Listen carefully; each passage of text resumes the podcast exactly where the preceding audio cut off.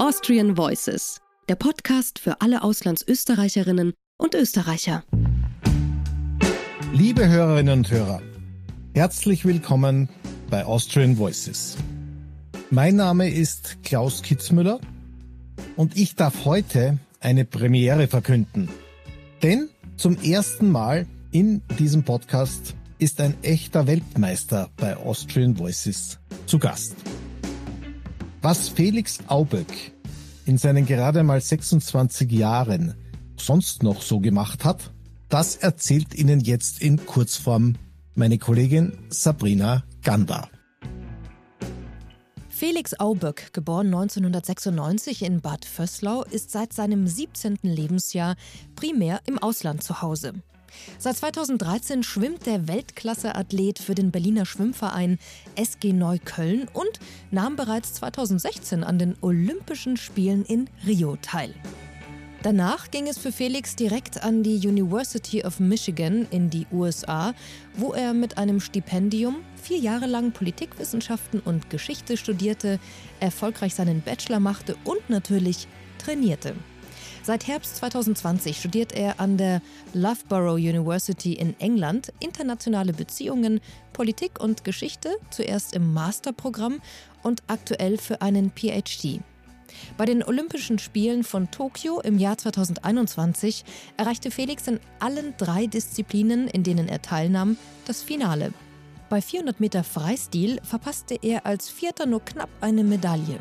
Diese holte er aber anlässlich der Kurzbahn-WM in Abu Dhabi noch im selben Jahr eindrucksvoll nach, wo er über die 400 Meter Freistil Weltmeister wurde. Liebe Hörerinnen und Hörer, wie schon angedeutet, eine große Ehre für uns. Erstmals in der Geschichte von Austrian Voices haben wir einen wahren Weltmeister zu Gast. Herzlich willkommen, Felix Auböck. Hallo, danke. Wir freuen uns, dass du bei uns bist. Weltmeister in einer Sportart, die in der Ski- und Wintersportnation Österreich ja nicht allzu oft im Fokus steht, äh, nämlich im Schwimmen. Im Ausland ist es ja sicher anders. Äh, da hat der Schwimmsport, äh, je nachdem wo, sicher noch einen anderen Stellenwert. War das mit ein Grund, warum du a priori mal ins Ausland gegangen bist? Ja, natürlich, du hast es schon richtig erwähnt. Schwimmen ist in anderen Ländern eine Sportart mit einem gewissen, mit einem höheren Stellenwert. Und das erkennt man auch schon daran, wenn man aufwächst und diese Sportart betreibt, dass es da eigene Schulen gibt, dass man mehr Trainingsmöglichkeiten hat, dass man nicht vielleicht 45 Minuten in die Schwimmhalle fahren muss, sondern dass es eine Schwimmhalle, einen Schwimmverein in jeder Ortschaft gibt. Und äh, deswegen habe ich schon relativ früh den Schritt ins Ausland gewagt, um einfach bessere Bedingungen vorzufinden, um dann eben auch an die Weltspitze eines Tages zu kommen. Du hast nun ja schon, obgleich äh, erst äh, 26, schon einige Stationen hinter dir. Äh, gehen wir es mal so ein bisschen der Reihe nach durch, kurz, weil unsere Hörerinnen und Hörer, die ja alles AuslandsösterreicherInnen sind, interessiert es sicher ganz besonders, wie man als Österreicher sich in den unterschiedlichen Kreisen, Kulturkreisen und Ländern bewegt. Du hast angefangen in Berlin, bist, äh, wenn ich das richtig gelesen habe, schon mit 16 oder 17 nach Berlin gegangen, auch in erster Linie wegen dem Sport. Ich würde sogar sagen, in dem Fall Berlin war nur wegen dem Sport. Berlin war die Situation so, dass ich mit, mit 16 Jahren in Österreich zu einem Schritt kommen musste, was mache ich jetzt, um wirklich in die Weltspitze zu kommen. Die Möglichkeiten waren in dem Sinn nicht ausreichend, dass ich einfach mehr Konkurrenz im Training oder im Wettkampf gebraucht habe. Und wenn man dann mit 16 Jahren schon an der österreichischen Spitze ist, dann gibt es nicht mehr wirklich viel, woran man sich festhalten kann oder nach vorne schauen kann. Und ich wollte einfach nicht stagnieren. Das war einer der wesentlichen Punkte. Und dann in Berlin oder generell in ganz Deutschland gibt es das System der Sportschulen. Und Berlin ist, eine, ist, ein, ist ein ganz toller Stützpunkt wo ich die Möglichkeit hatte mit, da waren etwa, ich würde sagen, 20 bis 25 andere Schwimmer, die in meinem Alter waren, die genau das gleiche durchgemacht haben wie ich. Also wir haben alle zusammen im Internat gelebt, wir sind alle in die gleiche Schule gegangen, wir sind alle in der Früh zum Schwimmtraining, am Nachmittag zum Schwimmtraining. Das heißt, du hast eine Gruppe von Gleichaltrigen, die genau die gleiche Routine haben wie du und du bist kein Einzelkämpfer in dem Sinn. Und das ist dann etwas, um, es macht es einiges einfacher, als wenn man da wirklich sich alleine durchkämpfen muss. Und das, deswegen war der Schritt für mich nach Berlin ganz wichtig. Natürlich war es etwas schwer, schon so jung ins Ausland zu gehen. Und auch, was ich nicht unterschätzen darf oder was man nicht unterschätzen durfte, war einfach der Wechsel vom Schulsystem. Ich bin dann plötzlich von, von der österreichischen Schule dann das deutsche Abitur zu machen. Waren sicherlich ein paar Anpassungssachen dabei, aber im Wesentlichen sind es dann solche Hürden, wo man so viel daraus lernt, die dann einfach später fürs Leben viele Ängste wegnehmen, ähm, fremde Kulturen kennenzulernen oder auch eben auch wichtige Schritte zu setzen, wenn es mal nicht so einfach ist. Warst du dann in einer Art von Internat da in, in Berlin? Ja, genau. Ich war im Internat für drei Jahre. Also das äh, war in erster Linie, wenn ich das jetzt richtig interpretiere, die äh, Wettbewerbsumgebung, äh, weniger die schlechteren Trainingsmöglichkeiten in Wien oder in Österreich. Ich habe das Glück gehabt, dass ich in Österreich aufgewachsen bin, in einer Region ähm, im Umfeld von Wien, dass wir eine der wenigen 50 Meter Schwimmhallen hatten dort, also in der Südstadt. In Österreich gibt es im Moment immer noch nur drei 50 Meter Becken und 50 Meter Becken sind ist das Becken, äh, in dem wir bei den Olympischen Spielen schwimmen. Jetzt nur ein kurzes Beispiel, wenn wir in Österreich 350 Meter Becken haben. Wir haben etwa in Berlin, glaube ich, so um die 15 bis 20 Meter, 50 Meter Becken gehabt. Also wenn man, das ist nur Berlin jetzt, wenn man das auf ganz Deutschland ausweicht, kommt man wahrscheinlich auf 40, 50 Hallen. Und warum Berlin? Äh, Weil es da am konzentriertesten ist, sportlich oder aus anderen Gründen? Berlin aus dem Grund, weil einfach die, die Bedingungen dort, ich denke, dass der Stützpunkt, der Olympiastützpunkt Berlin, einer der besten Stützpunkte ist in Deutschland, wenn nicht der beste, den es gibt. Der Vorteil von dem Stützpunkt ist, dass dort in der, in der DDR-Zeit einfach dieses Sportsystem dort, dieser Campus aufgebaut worden ist. Das heißt, man hat 250 Meter Hallen, man hat die Sportschule, man hat das Internat, alles, was man sich denken kann, was wichtig ist im Spitzensport mit Ernährungsberater, Psychologe, Trainer, Massage. Du hast alles in einem Umkreis von ungefähr fünf Gehminuten. Mhm. Und das mhm. fast im Zentrum von Berlin. Das ist etwas, was, denke ich, heutzutage sehr, sehr schwer noch zu, zu bauen oder so ein Projekt überhaupt hinzukriegen. Und damals, de, zu der Zeit, ist das sicher etwas, wo Deutschland noch sehr viel davon profitiert, dass das, dass das Geld damals investiert worden ist für diese Sache. Und es, es war einfach für mich relativ einfach, weil ich kannte den Trainer dann relativ früh ähm, durch Junioren-Europameisterschaften, der dort zuständig war. Und dann Berlin ist, ist sehr einfach von, von Wien nach Berlin zu kommen. Das war damals noch zu Air Berlin-Zeiten. Hat man auch noch mhm. sehr schnell nach Hause kommen können. Ähm, fürs Wochenende oft. Also sicher einmal im Monat war ich dann noch zu Hause. Und ja, das, das waren einfach einige Gründe. Und ich denke, wichtig war auch, dass mit 16 Jahren gehst du weg, du brauchst einen Trainer oder Personen um dich herum, die dann vielleicht auch nicht nur Trainer sind, sondern die dann auch dir aushelfen in einigen anderen ja. Situationen. Das ist dann deine Be Bezugsperson, die du im Ausland hast. Und äh, das war, denke ich, eine der wichtigsten Sachen. Und das habe ich in meinem Trainer dort gesehen. Und wie bist du äh, von deiner Umgebung, von den Mitsportlern, äh, Kolleginnen und Kollegen da aufgenommen worden als Österreicher? Man kann sich das schon relativ vorstellen mit einem Österreicher, der nach Deutschland geht. Aber im Endeffekt war das auch interessant, weil es unterschiedlich war in dem Sinn, dass die Schwimmer, die in Berlin waren, die kamen aus ganz Deutschland so fast. Also das war jetzt nicht so, dass ähm, das alles Berliner waren. Da waren Berliner mhm. dabei, da waren Sachsen dabei, da waren und dann ist wieder ein Unterschied, ein sehr großer Unterschied von den Leuten. Waren Leute aus Baden-Württemberg, Leute aus ja, Dresden. Das war dann ähm, auch interessant zu sehen, wie unterschiedlich eigentlich deren ihre Kultur ist oder generell die Kultur der El ihrer Eltern und wie sie aufgewachsen sind und dass es da doch relativ große Unterschiede gibt mit ähm, ja einfach da, dadurch, dass das Land geteilt war, wie unterschiedlich die Richtungen sind. Ähm, und deswegen würde ich sagen, waren wir doch relativ ein, ein relativ bunter Haufen an verschiedenen Menschen gleichen Alters mit derselben Sprache. Und mit denselben Zielen natürlich und äh, mit der Begeisterung für diesen auf Sport. Auf alle Fälle.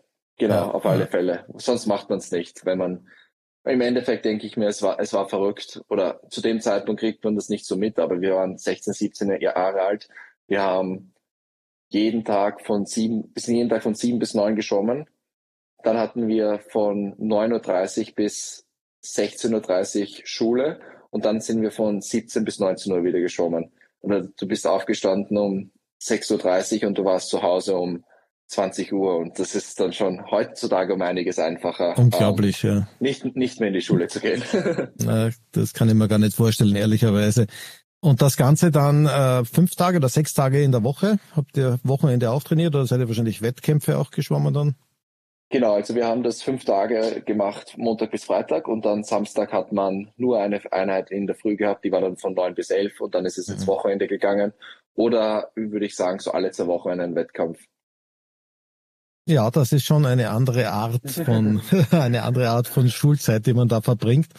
Alle Achtung. Äh, du bist dann eigentlich von Berlin weg, wenn ich das richtig äh, verstanden und gelesen habe, ja schon direkt zu deinen ersten Olympischen Spielen genau, gereist und als Österreicher angekommen. Genau, das war 2016. Ich habe das Glück gehabt, dass ich mich für, für mich überraschenderweise für die Olympischen Spiele qualifiziert habe 2015, das Jahr davor. Bin, ähm, das war ein Wettkampf und ich schwimme, ich glaube, das war über die 1508 Sekunden unter dem olympischen Limit mit einer Bestzeit von um, über 30 Sekunden. Und das war in dem Sinn, glaube ich, das Beste, was mir hätte passieren können, weil ich bin jemand gewesen, der sich so stark verbessert hat in diesem einen Jahr, seitdem ich in Berlin war der dann plötzlich diese Zeit schwimmt, der einfach nur so schnell schwimmen wollte, wie er kann. Und dann plötzlich ist das olympische Limit passiert. Und ich denke, ich bin in eine Situation geraten, dass ich dem olympischen Limit hinterhergelaufen bin oder ich muss mich jetzt qualifizieren und der Druck immer größer geworden ist, näher hin zu den Spielen, dass ich das Qualifikationslimit schaffe. Ich habe mich so früh wie möglich qualifiziert und dadurch ist meine Karriere auch wirklich ins Rollen gekommen, dass es immer einfacher wurde, schon zu wissen, ich gehe zu den Olympischen Spielen. Und dann die Olympischen Spiele waren ein, eine sehr, ein sehr tolles Erlebnis. Ähm, ich hatte das Glück, dass ich meinen Trainer aus Berlin mitnehmen habe dürfen. Das heißt, mein Trainer, mein deutscher Trainer war in der österreichischen Olympiamannschaft dabei. Die Olympischen Spiele selbst waren, der Wettkampf, die Wettkämpfe waren gut. Ich bin eine Bestzeit geschwommen, einmal knapp an meiner Bestzeit und dann ein Rennen war jetzt nicht so gut, aber ich denke, für erste Olympische Spiele mit 19 Jahren war das das Wichtigste, wirklich Erfahrungen zu sammeln und dort zu sein. Über Brasilien selbst, das war etwas, wir sind dort angekommen und das olympische Dorf in dem Sinn war noch nicht wirklich fertig. Wir sind trotzdem eingezogen. Das war, würde, bei uns würde man das noch Baustelle nennen. Und ja, es, es, es, es war interessant, Brasilien, äh, Brasilien als Land kennenzulernen. Sehr, sehr anders als was wir uns vorstellen. Und was, was ein bisschen traurig war, das schien so, dass Rio de Janeiro nicht wirklich froh war, die Olympischen Spiele zu haben zu dem Zeitpunkt. Das war für mhm. viele Leute mehr eine Belastung.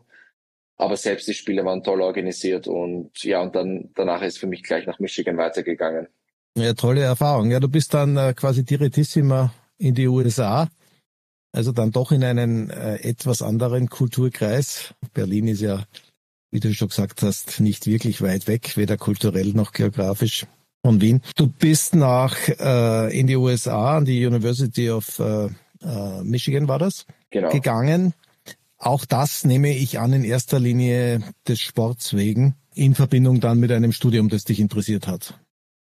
Ja, ich hatte dieses, dieses Ziel, immer schon in die USA zu gehen und dort zu studieren und zu schwimmen. Das war für mich ganz wichtig. Man hat dort die Möglichkeit mit, wenn man ein guter Sportler ist und die Noten in der Schule halbwegs okay sind oder relativ gut, je nachdem, was für ein Level man hat, akademisch hat, an verschiedene Universitäten zu gehen. Auch in den USA gibt es eine große Bandbreite an Universitäten, je nach akademischen Grades. Und ich habe die Möglichkeit gehabt, nach Michigan zu gehen. Ich hatte die Möglichkeit, an ein paar verschiedene Universitäten zu gehen. Aber da war dann Michigan für mich bei weitem schon die beste Universität, die ich mir aussuchen können. Ich hatte dann auch einen Recruiting-Trip nach Michigan. Das heißt, dass man sich man wird als Sportler eingeladen, man lernt, lernt, die Schwimmmannschaft kennen, man lernt die Universität kennen, man ist dort für zwei Tage, darf sich alles anschauen. Das wird übernommen von der Universität und dann fliegt man wieder nach Hause. Und ähm, zu dem Zeitpunkt damals, da war ich noch in Berlin in der Schule, war für mich sofort klar, dass ich dorthin will. Ja, USA war ein ganz, ganz tolles Kapitel in dem Sinn. Man hat wirklich gemerkt, wie wichtig der Sport ist, wie wichtig das Schwimmen ist, was für einen Stellenwert der Studentensport hat.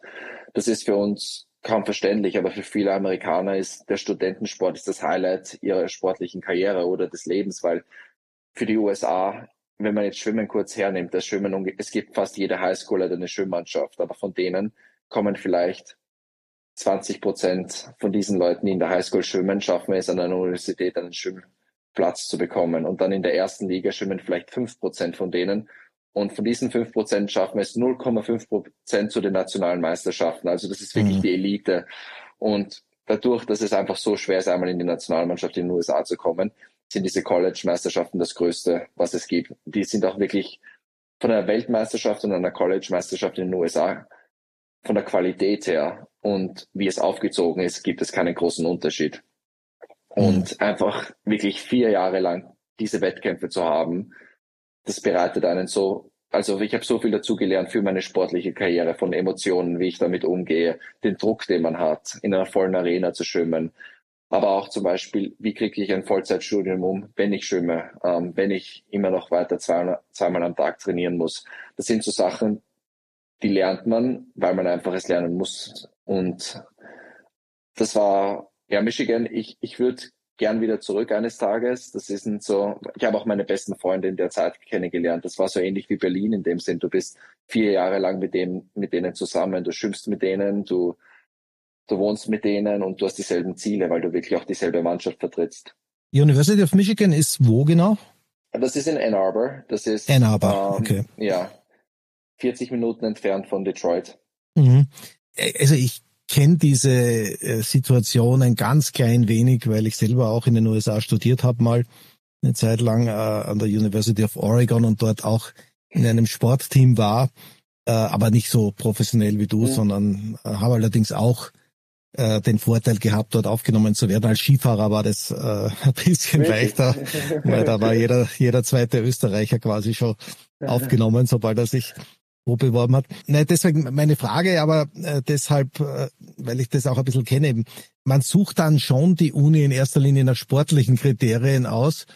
Hast du aber trotzdem schon einen Plan gehabt, was du dann dort studieren würdest? Weil ich kenne einige, die haben sich das erst dann nachher quasi gewählt, nachdem sie ja in ihrem Sport angekommen waren? Ja, genau. Ich hatte eigentlich so zwei Richtungen. Das eine, was ich machen wollte, war Politik und Geschichte, wofür ich mich dann endlich, also schlussendlich auch entschieden habe. Und das andere, was mich sehr interessiert hat, war äh, Sportjournalismus oder Sportmanagement, die Richtung. Eben weil ich aus dem Sport komme. Mhm. Und ähm, man hat, ich, ich, mich hatte eben die Möglichkeit, wie, wie das so an fast allen Unis in den USA ist, dass du im ersten Jahr dich anmelden kannst, wofür du dich interessierst und dann später kannst du dich entscheiden, was du machen möchtest. Das heißt, ich habe dann wirklich im ersten Jahr begonnen, ein paar Geschichte- und Politikwissenschaftskurse zu nehmen und dann hat mir das so gut gefallen, dass ich gleich dabei geblieben bin. Also ich habe dann nicht mal mehr das andere probiert. Vielleicht auch aus dem Grund, weil ich bisschen diese Ablenkung gebraucht habe. Ich bin sowieso 24 Stunden lang im Sport involviert, ähm, umgeben. Meine Wochenende, Wochenenden, ja, die setzen sich eigentlich grundsätzlich nur Sportveranstaltungen zusammen. Da war es vielleicht auch mal gut, eine Abwechslung zu haben, etwas anderes einzutauchen. Und deswegen, ich hatte mir überlegt, auch etwas im Sport zu machen, aber dann war ich relativ glücklich, dass ich mich dann für Politikwissenschaften entschieden habe. Ja, verständlich. Haben wir übrigens auch gemeinsam, ich habe auch Politikwissenschaft studiert. Mhm. Du hast ja dann auch äh, dieses Fach quasi mitgenommen, äh, nachdem du in, in den USA ja einen Bachelor gemacht hast nach vier Jahren. In deinem nächsten Schritt dann in das Masterstudium in äh, Großbritannien hast du das weitergeführt. Das heißt, es musste dich ja wirklich mehr als interessiert haben. Ja, das, wenn ich kurz darauf zurückgehe, das war so eine Situation. Also ich bin von den, von den USA nach England gegangen und ähm, ich hatte mein letztes Jahr in den USA, das war das Corona-Jahr. Das heißt, ich bin dann plötzlich Mitte, das war Mitte März hat es geheißen, ja, es ist vorbei, ihr könnt nach Hause fahren. Alle Vorlesungen sind gecancelt. Alles ist jetzt nur noch über online und wir empfehlen euch, speziell die internationalen Studenten, nach Hause zu fliegen. Ja, was war mit dem Training? Training war vorbei zu dem Zeitpunkt. Es wurden die mhm. NCAA Championships wurden gecancelt. Ähm, mhm. Jeden Wettkampf, den es gab, ist auf Eis gelegt worden. Ja, wir hatten dann von der Big Ten, das war unsere Conference, schnell erfahren, dass ja, das war alle sportlichen Aktivitäten sind sofort einzustellen, bis auf weiteres und die Saison ist vorbei. Das war dann schon relativ ein Schock, weil du weißt, das ist dein letztes Jahr. Eigentlich ist es ja so, du fährst zu deinen letzten NCAA Championships und du weißt, das ist das letzte Mal, dass du für Michigan schwimmst. Du wirst wissen, das ist dein letztes Rennen für Michigan. Das ist das letzte Mal, dass du die gelbe Badehaube aufsetzen darfst. Und dann plötzlich ist deine Sportkarriere vorbei für die Universität, ohne dass du jemals wirklich wusstest, dass du dein letztes Rennen hast. Das war schon relativ schwer. Dann hat man relativ schnell gemerkt, dass das Problem größer ist, als wie es für mich in dem Moment war, dass es ein globales Problem ist und dass die ganze Welt eigentlich stilllegt. Ja, und dann in, zu, de, zu dem Zeitpunkt war es für mich, was mache ich jetzt? Die, die Olympischen Spiele wurden dann verschoben um ein Jahr auf 2021. Und ich war in den USA fertig und ich brauche brauch trotzdem einen Platz, wo ich trainieren kann, um mich für die Olympischen Spiele vorzubereiten. Und dann habe ich über die Universität hier in England, von der Loughborough University, die Möglichkeit gesehen, dass ich hier weiter studieren kann, weil ich nicht wusste, wie es sportlich weitergeht. Wie wird es sein? Und ich wollte unbedingt weiter studieren. Wollte unbedingt, was ich im Master gemacht habe, weiter, beim Bachelor gemacht habe, weiterführen. Und die Bedingungen sind hier sehr ähnlich, wie es in den USA sind und habe mich dann sofort entschieden, hierher zu kommen. Bis heute nicht bereut, in dem äh, After Brexit Großbritannien zu landen? Nein, ähm, ich muss sagen, es gefällt, es, es gefällt mir sehr gut hier. Es, sind, es ist wieder interessant, weil jetzt kann man schon so ein bisschen nachvollziehen, wo man davor gelebt hat. Und jedes Land ist anders. Es gibt jedes Mal so ein paar Sachen, wo man sich anpassen muss oder welche man woanders bevorzugt hat, aber dann wieder besser hier sind. Das sind dann so, ja, jedes Mal so ein neuer Prozess, wirklich das Land kennenzulernen, wie funktioniert es, wie, wie, welchen Teil in der Gesellschaft spiele ich oder wie funktioniert das. Ja, das war ganz interessant, weil ich ich habe sehr großes Glück gehabt. Ich bin vor dem Brexit gekommen und wenn man als EU-Staatsbürger vor dem Brexit kommt, behalte ich meine EU-Rechte bei. Also ich habe nichts verloren in dem Sinn, dass jetzt der Brexit passiert ist. Ich habe trotzdem Zugang zum Gesundheitssystem und ähm, ich zahle trotzdem die Tuition, die äh, britische Staatsbürger, ehemals EU-Staatsbürger gezahlt haben. Ich falle nicht alle in diese ganzen neuen Kategorien hinein. Mhm. Ähm, ich brauche kein Visum. Das sind schon Sachen, die man merkt, wenn jemand jetzt neu dazukommt. Das sind viele Hürden, die jemand hat, um hierher zu kommen, die für mich nicht vorhanden waren und nie vorhanden, vorhanden sein werden. Und ich bin sehr froh, dass das der Fall ist, weil das wäre schon eine große Challenge, das heutzutage dann so zu haben. Und wie ist es eigentlich mit der Unterstützung im sportlichen Bereich? Ist es in irgendeiner Art und Weise vergleichbar mit der amerikanischen Universität? Äh, oder bist du da mehr als dort auf dich alleine gestellt oder auch finanziell von der Unterstützung her? Wie läuft das? Es ist so ein Mittelding. Du hast die Universität, an der ich bin in Loughborough. Das ist praktisch, es ist die Universität, wo Sportwissenschaften oder die größte Rolle spielt für die Universität. Also wir haben da Biomechaniker, Physiologen, Sportpsychologie, Psychologie, Sportmanagement. Das ist, wo die Universität am bekanntesten dafür ist. Das heißt, sie ist bereit, sehr, sehr viel Geld in den Sport zu investieren. Dadurch ist es für uns so, dass es wirklich sehr nah an dieses amerikanische System herankommt, dass Geld vorhanden ist, dass Trainer bezahlt werden, dass Physiotherapie bezahlt wird, all diese Sachen. Das ist jetzt aber nicht so, dass das der Fall für andere Universitäten ist, sondern das ist speziell für Loughborough so, wo ich bin ich habe trotzdem mehr Freiheit, dass wir nicht diese ganzen College-Wettkämpfe haben die ganze Zeit. Wir trainieren als Universitätsmannschaft, aber wir schwimmen trotzdem bei normalen Wettkämpfen mit. Was natürlich für mich jetzt der Wettkampfkalender um einiges besser ist, nachdem meine größten Ziele sind Europa, Welt und Olympische Spiele, passt es besser, dass ich nicht diese College-Wettkämpfe habe, weil die College-Wettkämpfe werden sogar in einem anderen Format geschwommen. Die werden auf der 25-Yard-Bahn geschwommen und diese großen Wettkämpfe sind alle auf der 50-Meter-Bahn. Das heißt, ich habe jetzt keine Anpassungsperiode mehr. Es ist wirklich alles ausgelegt, dass ich bei der Europameisterschaft oder Weltmeisterschaft meinen Höhepunkt in der Saison erreiche. Und das kann ich trotzdem, trotz dessen, dass ich an einer Universität schwimme. Und das ist dann um einiges besser für die Saisonplanung und für meine Erfolge im Sommer. Okay, und deine Trainer, sind die von der Universität oder sind das äh, eigene spezielle Vereinstrainer oder internationale?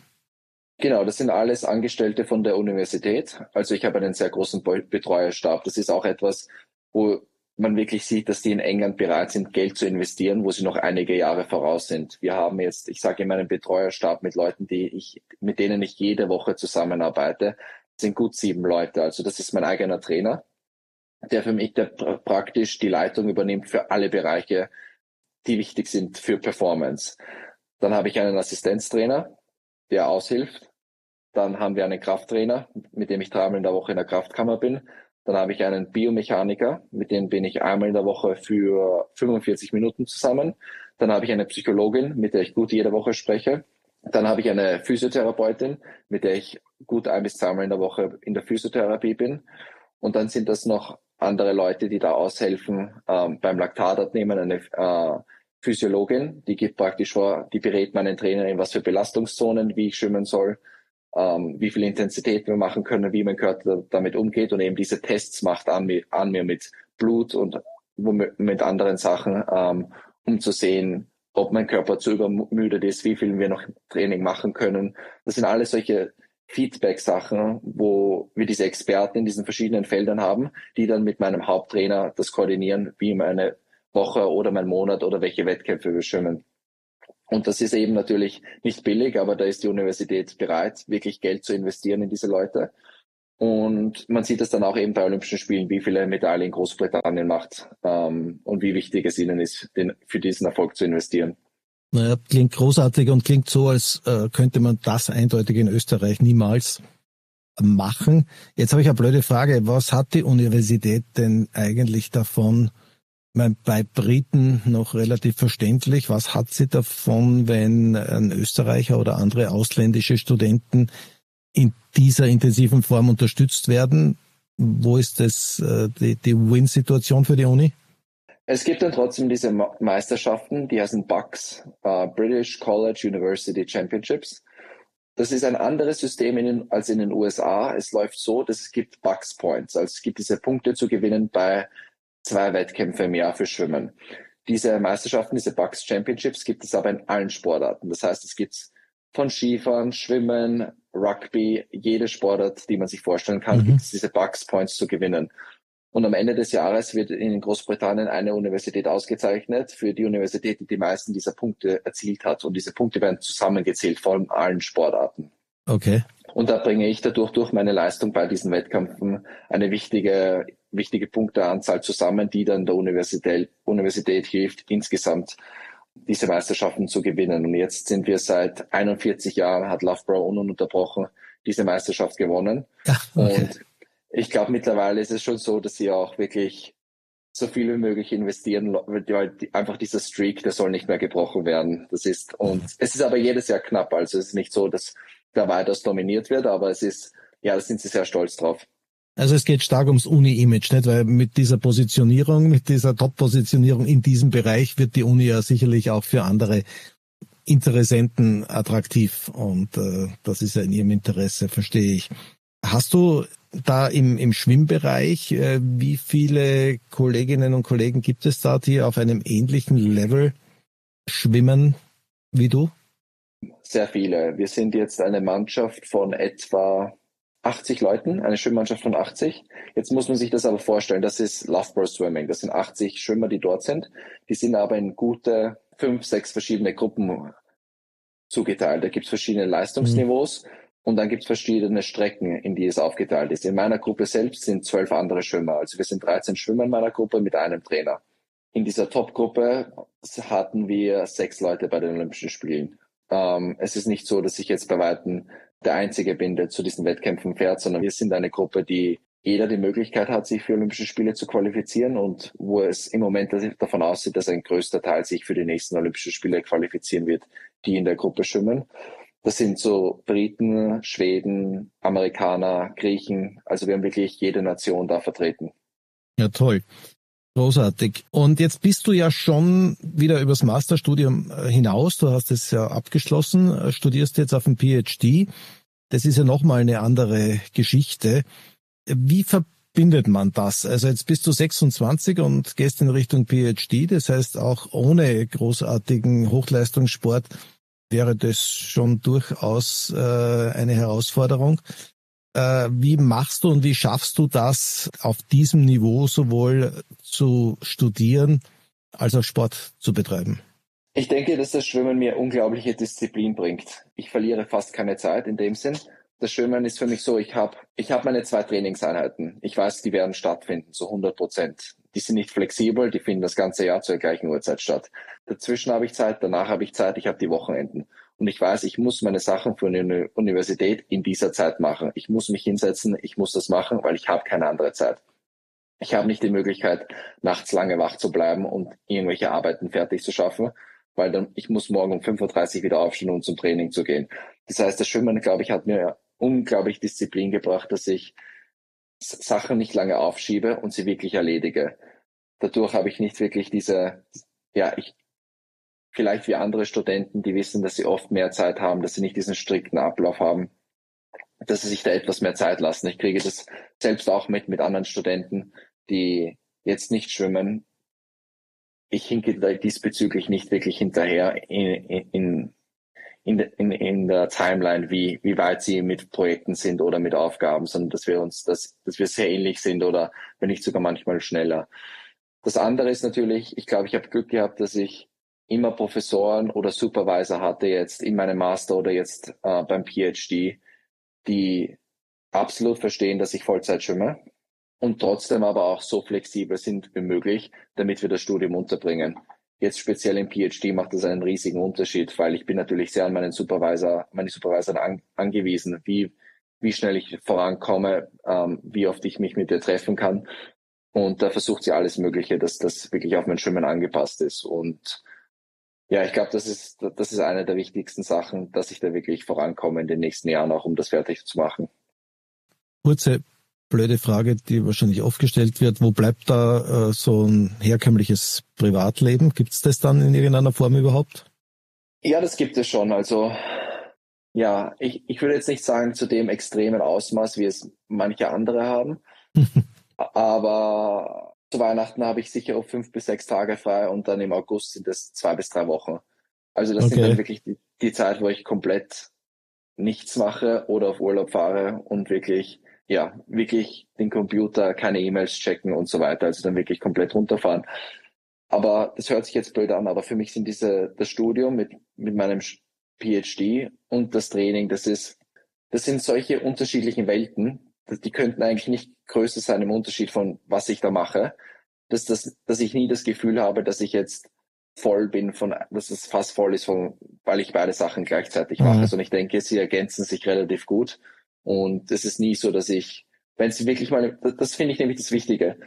Ich kann ein richtig schlechtes Training haben und mein Tag ist jetzt nicht nur durch dieses Training geprägt, sondern ich kann Erfolg in, in etwas anderem haben, in meinem Studium, weil ich etwas Besonderes geschafft habe, weil ich weitergekommen bin mit etwas Wichtigen. Und dadurch ergänzt sich das wirklich gut. Und das ist genauso auch andersrum. Wenn ich mal wirklich Probleme habe mit, mit meinem Studium, weil es da irgendwas nicht klappt, weil ich da nicht weiterkomme, kann ich ein extrem gutes Training haben. Und das sind dann so Sachen, wo ich dann wirklich froh bin, dass ich das eine und das andere habe zum gleichen Zeitpunkt. Toll. Also für mich jetzt äh, finde ich bemerkenswerte Einstellung. Auch in Erinnerung daran, dass ich als Student sicherlich meine zweieinhalb Monate im Jahr Ferien hatte, die ich zwar auch ein bisschen zum Arbeiten genutzt habe, aber naja, kein Vergleich. Aber Bis das ist zum Beispiel das, wenn ich kurz darauf einwerfen darf. Mhm. Ich bin jetzt 26 und habe noch nie ein Praktikum oder so etwas in dem Sinn gemacht, weil ich dafür keine Zeit hatte. Also es ja. gibt dann schon Sachen, die wegfallen, wo man dafür dann eben nicht die Möglichkeit hat und das muss man ja. auch wissen. Gut, aber dafür hast du so viel andere Lebenserfahrung aus dem Sport. Das äh, wiegt aus meiner unternehmerischen Erfahrung her wahnsinnig viel auf. Ähm, gerade auch, wenn es dann darum geht, irgendwelche Jobs zu besetzen, qualifizierte. Apropos Jobs, du bist jetzt auf der einen Seite professioneller Schwimmer, gehst im Studium Richtung PhD. Was ist denn so ganz grob deine Planung, wenn es die gibt, äh, für das äh, weitere Leben? Sprich auch dann, wenn du mal mit dem Sport was ja in dieser Welt des Profisports absehbar ist, irgendwann auch nicht mehr äh, aktiv bist. Gibt's da Pläne? Es ist wirklich schwer, weil im Moment ist es einfach so, Schwimmen ist alles in dem Sinn. Ich weiß aber, dass es eines, es geht eigentlich nicht anders, aber eines Tages ist das, das Zeitfenster vorbei mit dem Sport. Wann es das ist, weiß ich noch nicht. Und ich denke, dass ich so gut wie möglich vorbereitet bin, wenn es zu dem Zeitpunkt kommt. Mhm. Was ich wirklich genau machen möchte, das ist für mich so eine große Frage. Ich weiß, das ist etwas zu tun, es ist schwer, es ist wirklich schwer. Auf der einen Seite denke ich mir, ich möchte gerne ähm, in dem Feld bleiben, wo ich bin, dass ich da hoffentlich weiter an einer Universität engagiert bleibe in, in dem Sinn. Aber ich, es muss etwas, ich denke, es würde mich sehr interessieren, wissenschaftlich zu bleiben. Es muss jetzt aber nicht an einer Universität sein. Und auf der anderen Seite würde es mich interessieren, zum Beispiel für, für die UN zu arbeiten in dem Sinn, also da in die Diplom Diplomatie einzusteigen das wäre etwas, was mich sehr interessieren würde. Das ist auch etwas, womit ich mich jetzt beschäftige. Aber ich bin für viel offen. Also es ist nicht so, dass ich jetzt sage, es muss das und das sein. Und ich denke, gehe genauso da mit der Frage um, wo ich eines Tages leben, eines Tages leben werde. Es, ich bin da relativ offen. Also ich sage jetzt nicht, ich muss in England bleiben, ich muss zurück nach Österreich. Ich denke, wenn sich die richtige Möglichkeit wo ergibt, bin ich gerne bereit, den Schritt dorthin zu wagen. Es kann ein Land sein, wo ich schon davor war oder auch ein Land, wo ich noch nie war. Und ja, ich lasse das einfach mal auf mich zukommen. Ich habe die Möglichkeit, dass ich durch Studium sehr viele Leute kennengelernt habe in verschiedenen Positionen in verschiedenen Ländern und das gleiche für den Sport. Also Ähm, ich freue mich, wenn es zu dem Zeitpunkt kommt und im Moment genieße ich noch, dass ich wirklich die Möglichkeit habe, jung zu sein und die sportliche Karriere fortzuführen. Aber ja, eines Tages ist, ist das auch vorbei. Keine Frage. Und äh, auch im Schwimmsport äh, hast du ja sicherlich noch einige erfolgversprechende Jahre vor dir. Äh, aber Stichwort Österreich. Jetzt gehen wir noch einmal äh, dahin. Du bist ja jetzt schon relativ lange weg, also als Hauptwohnsitz und als Mittelpunkt deines Lebens äh, von Österreich.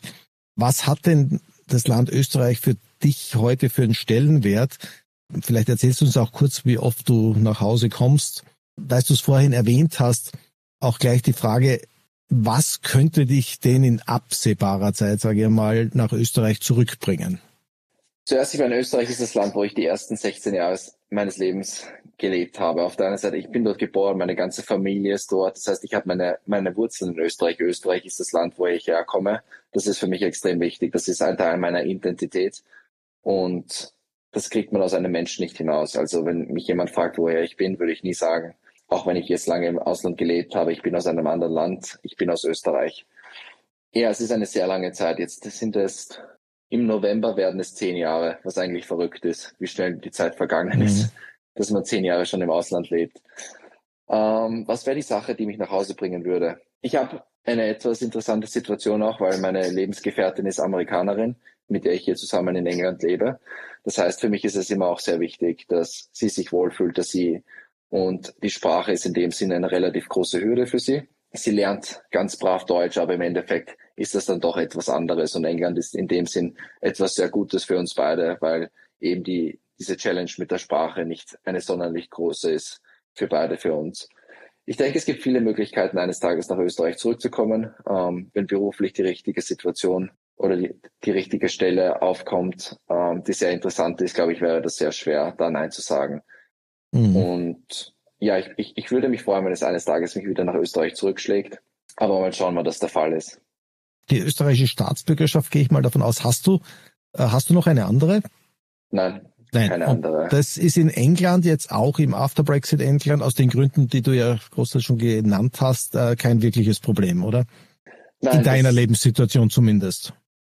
In meiner Lebenssituation nicht. Ich, die, die einzige Ausnahme ist, ich darf an den Wahlen nicht teilnehmen. Mhm. Ähm, ich darf aber sogar an den Kommunalwahlen hier teilnehmen, ähm, weil es, es mal welche geben sollte. Seitdem ich hier bin, gab es noch keine. Okay. Ähm, was wirklich kein großer Unterschied ist. Ich habe, äh, ich darf die NHS verwenden, den National Health Service. Ich muss genauso meine Steuer zahlen. also es hat, es ist wirklich relativ in dem Sinn das große Glück, dass ich vor dem Brexit da Vor dem Brexit, bin. ja. Ja, das ist hat noch eine gewisse Schutzfunktion. Andere Frage zu Österreich. Was geht dir am meisten ab? Da, wo hm. du jetzt bist oder auch warst. Ich meine, USA ist nochmal was anderes, ja, wissentlich. Auf einer Seite äh, meine Familie, die ich nicht oft sehe. Mittlerweile geht es, es geht relativ gut, dass ich in England bin, dass es viele Flüge gibt und dass man wirklich schnell hin und her kommt, dass meine Familie mich oft besucht. Also Familie ist etwas, was natürlich schön wäre, öfter zu sehen, dass man nicht wirklich äh, die Möglichkeit hat, jede Woche seine Familie zu sehen. Und das andere, das zweite ist das Essen.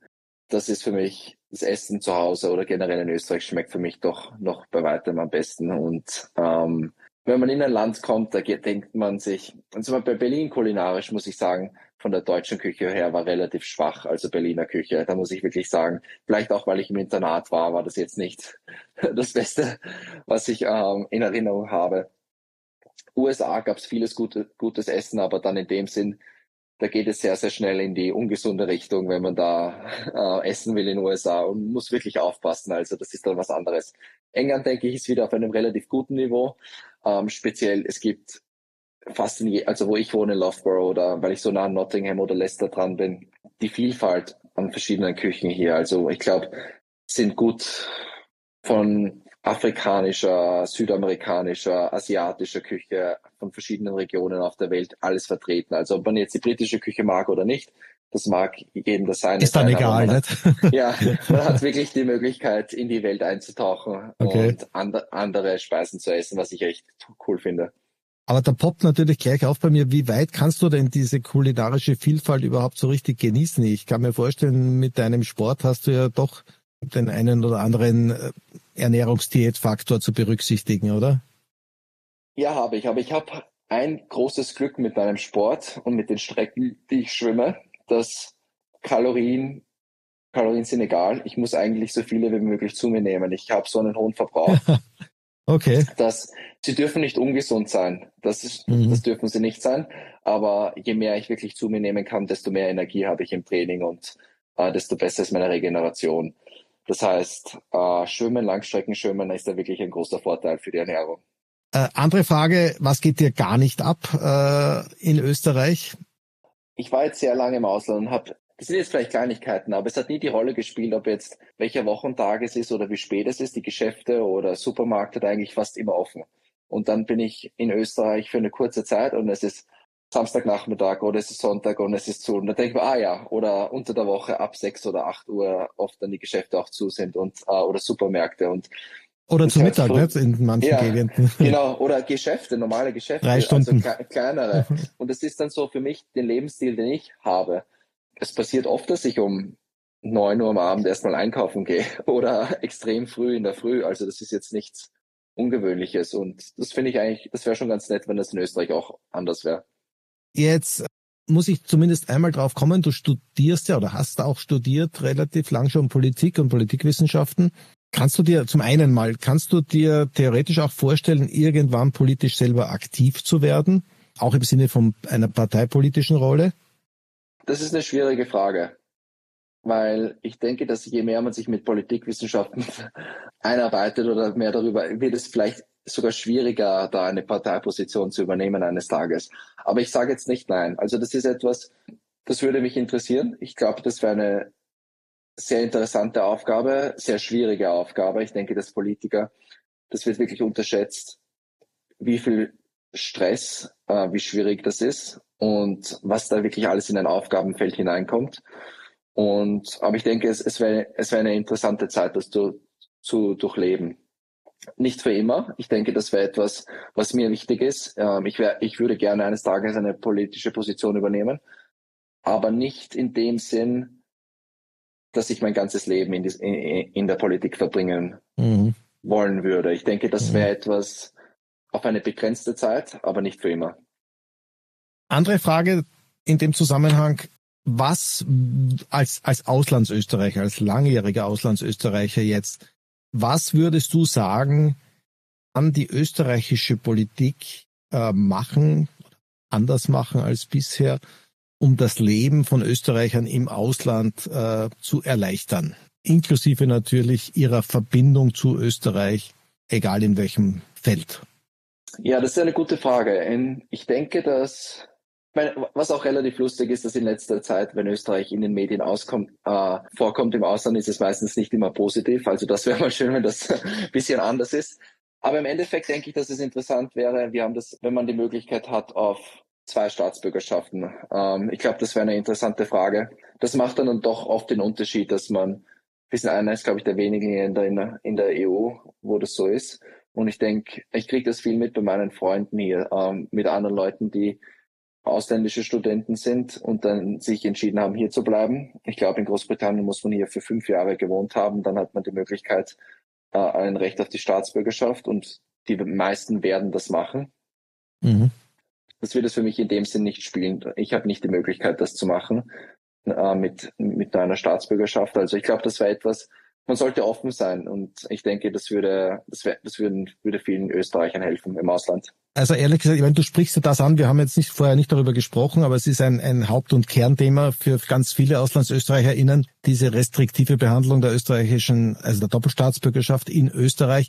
Wobei ich jetzt dazu sagen würde, spontan, wenn ich deine Ausführung höre, wenn es jemand kriegen kann, dann sicherlich jemand wie du mit deinen Meriten, die du mit einer mit Weltmeistertiteln und Ähnlichem für Österreich schon hast. Das wird Stand heute und Prozedere bisher am ehesten möglich sein, in, auf diesem Wege eine Beibehaltung auch zu bekommen. Ansonsten teilst du damit äh, mit Sicherheit einen der größten Needs, die Österreicherinnen im Ausland haben. Wir kommen langsam aber sicher ans Ende unserer netten Unterhaltung. Ich find, fand es total spannend, diesen Werdegang von dir ein bisschen zu beleuchten oder beleuchtet zu bekommen von dir selber. Was äh, planst du jetzt äh, für die nächste Zukunft? Äh, ist der Hauptaspekt äh, mit großer Wahrscheinlichkeit auch die nächsten großen Wettkämpfe, nehme an, auch die nächste Olympiade. Da warst du ja jetzt schon einmal ganz nah dran an einer Medaille. Äh, ich nehme an, das wird ein, ein vorrangiges Ziel werden. Genau, also ich habe jetzt bis zu den Olympischen Spielen oder mit den Olympischen Spielen gibt es für mich zwei wichtige Höhepunkte, zwei Wettkämpfe. Das ist die Weltmeisterschaft diesen Sommer in Fukuoka in Japan und dann eben die Olympischen Spiele. Und für mich ist das große Ziel bei beiden Wettkämpfen oder zumindest bei einem auf dem Podest zu stehen, hoffentlich bei den Olympischen Spielen, wenn es nur mit einer klappt. Nach den Olympischen Spielen in Tokio, wo ich so knapp verpasst habe, habe ich mir gesagt, ich muss es noch einmal probieren. Ähm, ich glaube, das war etwas, es war eine schwierige Entscheidung, aber dann war es doch relativ leicht, diesen Schritt zu gehen, nachdem ich wusste, wenn ich es nicht noch einmal probiere, dann werde ich vielleicht den Rest meines Lebens daran denken, warum hast du es nicht noch einmal probiert? Und ja, so für mich Olympischen Spiele, die zwei Wettkämpfe und dann sehe ich, wie es für mich schwimmerisch weitergeht und auch beruflich oder mit dem Studium. Dann äh, bleibt mir jetzt eigentlich in allererster Linie dir dafür ganz viel Erfolg zu wünschen und äh, mich auch gleichzeitig ganz herzlich zu bedanken für deine Zeit, äh, die ja wissentlich sehr beschränkt ist. Ich und alle Hörerinnen und Hörer wünschen dir also alles Gute. Ja, äh, wir freuen uns von dir zu hören, auf welchem Weg auch immer. Danke, Felix. Ja, vielen Dank, hat Spaß gemacht. Liebe Hörerinnen und Hörer, herzlichen Dank für Ihre Aufmerksamkeit. Das war die weltmeisterliche 18. Folge von Austrian Voices. Wenn sie Ihnen gefallen hat, empfehlen Sie uns bitte weiter. Und wenn Sie uns mit einer kleinen Spende unterstützen wollen, kommen Sie bitte auf unsere Website austrianvoices.com. Für heute aber vielen Dank fürs Zuhören und bis zum nächsten Mal.